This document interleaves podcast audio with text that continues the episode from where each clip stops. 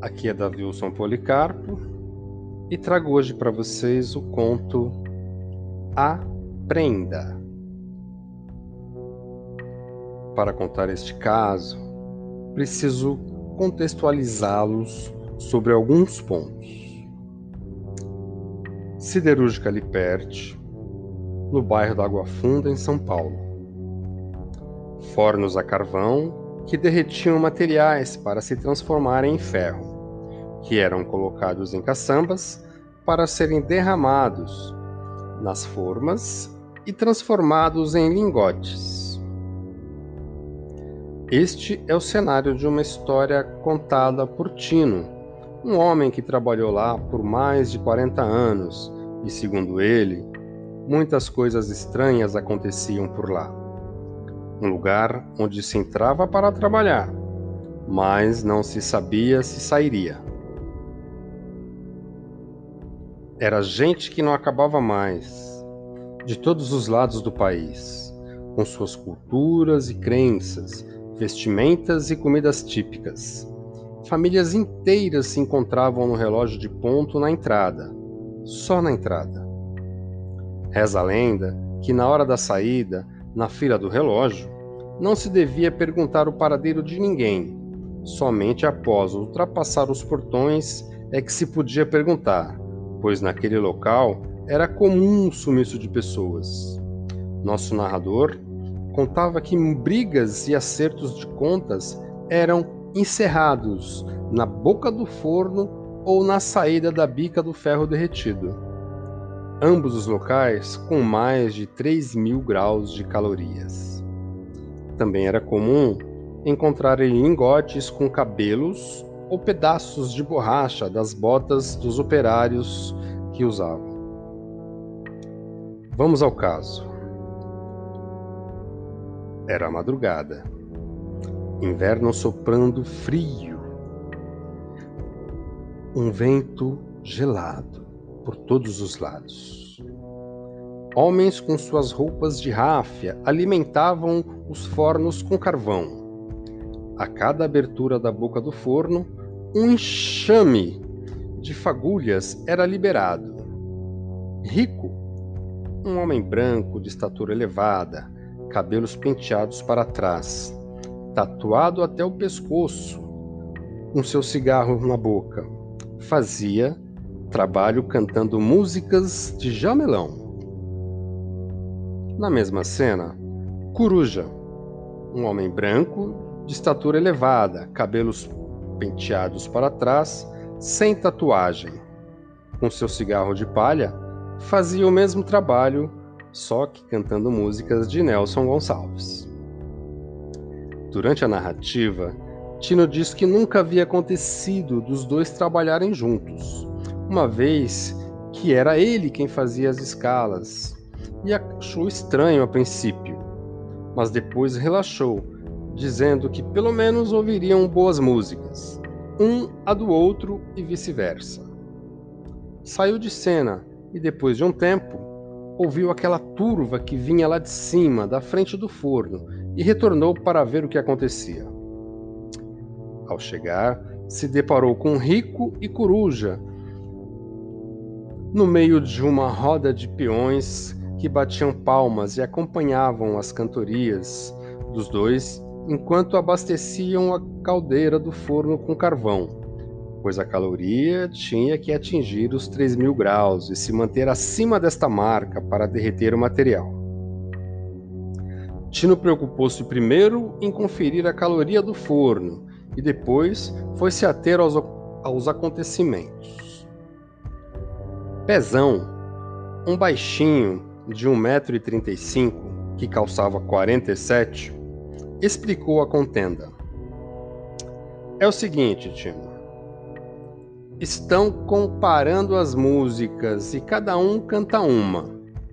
A que for mais aplaudida vence e marca um ponto. E Tino saiu. Para ele, se a formada saísse no horário e dentro dos padrões, sem problema desceu novamente para jantar. momento em que a cantoria recomeçou. Rico puxou, solidão. Coruja rebateu, com de igual para igual. Rico emendou, com eita dor de cotovelo. Coruja limpou a garganta e evocou: Preciso aprender a ser só. Rico dá uma tragada em seu cigarro e quase recita: Nervos de aço. Coruja ajeita o capacete e solta: Nossos momentos. A essa altura, o contingente de peões que jantava somou-se aos que estavam por lá, e a roda foi ficando cada vez menor e mais espessa, e todos acompanhavam a cantoria batendo em suas marmitas e na palma da mão. Rico em toa, foi assim. Coruja subia a introdução de Depois do Amor. Aquela noite fria, onde o vento chegava como se fosse navalha cortando o rosto, com névoa espessa que envolvia e absorvia qualquer um que a encarasse naquele ambiente, não conseguia penetrar. Tamanha era a aglomeração de pessoas no entorno dos cantadores. A caldeira marcava 3.500 graus e subindo. Ferro gusa derretido e borbulhando no interior do forno. Caçambas prontas para receber o líquido mágico que transforma tudo em metal. Quando Tino retorna e confere as condições favoráveis para a liberação da bica do forno e olha para a turma reunida, diz: Vocês dois aí, vamos acabar com essa cantoria. Esta é a última rodada. Ou vou mandar os dois para o gancho já já. Dito isso, Rico e Coruja concordaram com Tino mas pediram para que lhe ficasse e opinasse. Tino aceitou e ficou. Rico pediu espaço, jogou fora o cigarro e do fundo da alma começou. Ela disse-me assim. Foi um turbilhão de gritos e aplausos que ecoaram em toda a área. Quando acabou, foi ovacionado. Coruja tirou o avental e o capacete. Pediu silêncio. E no terceiro estalar dos dedos, soltou um suspiro e começou a cantar. Matriz e filial. Uma gritaria tomou conta do ambiente, que mais parecia um zumbido. Quando acabou, Coruja e Rico se deram um forte abraço e se dirigiram a Tino e perguntaram: E aí, Tino, quem você acha que é o melhor? Antes que o nosso narrador continue, lembram do Pezão? Aquele nanico de 40 que calçava 47? Bem, como ele explicava, e Tino saiu correndo na frente, e quem perder terá que pagar uma prenda. E se empatar, os dois pagarão juntos. Tira nem prestou atenção no final da explicação e saiu andando, deixando de ouvir a última parte do combinado, que era justamente a prenda. Continuando a explicação. E irão para onde Tino mandar, sem pestanejar. Quem perder ou se empatar.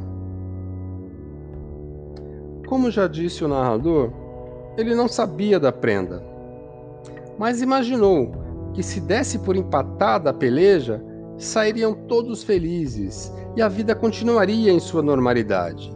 Todos ririam e se lembrariam daquele momento musical maravilhoso para o resto dos tempos e contariam a história para seus filhos e netos e coisa e tal. Preocupado com o andar dos trabalhos, foi até os controles de temperatura da caldeira e constatou 4 mil graus. Olhou pela fresta do forno e viu a mistura borbulhando, e que faltavam poucos minutos para abrirem a comporta para o líquido escoar. Mas todos ali, parados estáticos, aguardando o veredito de quem seria o vencedor. Pareciam um monte de estátuas enfileiradas, com a mesma posição e olhar fixo em Tino, que olhou para todos e disse: Vocês são um monte de bestas mesmo. Deu empate e que os dois vão cantar no inferno, e o resto voltem aos trabalhos. Para aqueles homens, o inferno era exatamente o núcleo central daquele forno, pois sabiam que nem o verdadeiro a temperatura seria igual. Rico olhou para a coruja, que deu o sinal para Pezão, que abriu a porta de alimentação da caldeira, e os dois foram entrando, sem um grito ou gemido. Desapareceram no interior do forno, cumprindo assim a regra do combinado.